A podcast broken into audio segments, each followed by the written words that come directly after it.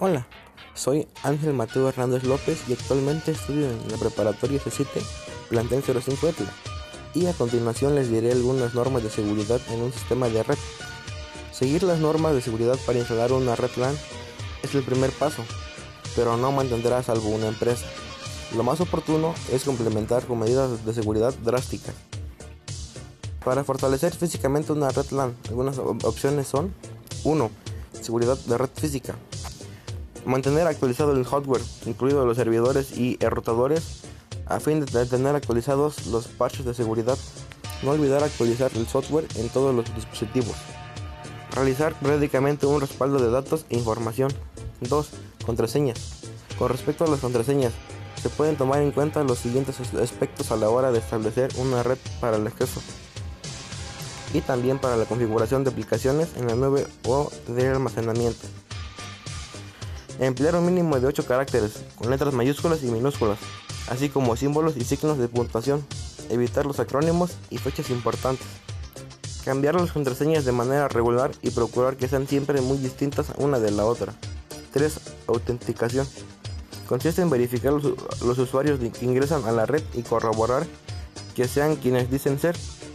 El método de verificación más frecuente es el nombre de usuario y contraseña, pero se pueden usar controles de seguridad biométrica también, como en la huella digital para protección adicional. 4. Soluciones de software y hardware. Además de las medidas anteriores, en la seguridad de una red LAN pueden emplearse software y hardware para mitigar ataques, por ejemplo, programas de cifrado y protección de datos a hardware que permitan el reconocimiento de usuarios para impedir intrusiones. Ahora les diré un poco sobre el cableado estructurado. El cableado estructurado se define como el conjunto de cables, conectores, canalizaciones y dispositivos que componen la infraestructura de telecomunicaciones interior de un edificio o recinto. Su función es transportar señales desde unos dispositivos emisores a otros receptores, con el objetivo de crear la red de área local del mismo. Manejando un control de acceso se puede saber quién está usando una red y permitir o negar el ingreso a usuarios específicos. Una canaleta o conducto eléctrico es un sistema de tubería que se usa para la protección y el enrotamiento de cableado eléctrico. Los ductos para cables eléctricos son sistemas de soporte utilizados para alojar cableado en su interior, fabricados en lámina de acero con acabado en pintura electrostática. Ahora los cinco accesorios principales para una red son el, son el repetidor, router, adaptador de ordenador, cable de red y modem.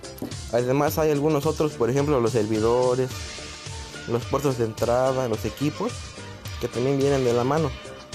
Pero para que ellos trabajen necesitan de los que ya mencioné anteriormente. Bueno, esto ha sido todo, espero les haya gustado un poco de información brindada en este momento y espero que se encuentren bien ahí en sus hogares y cuídense por la pandemia. Hasta luego.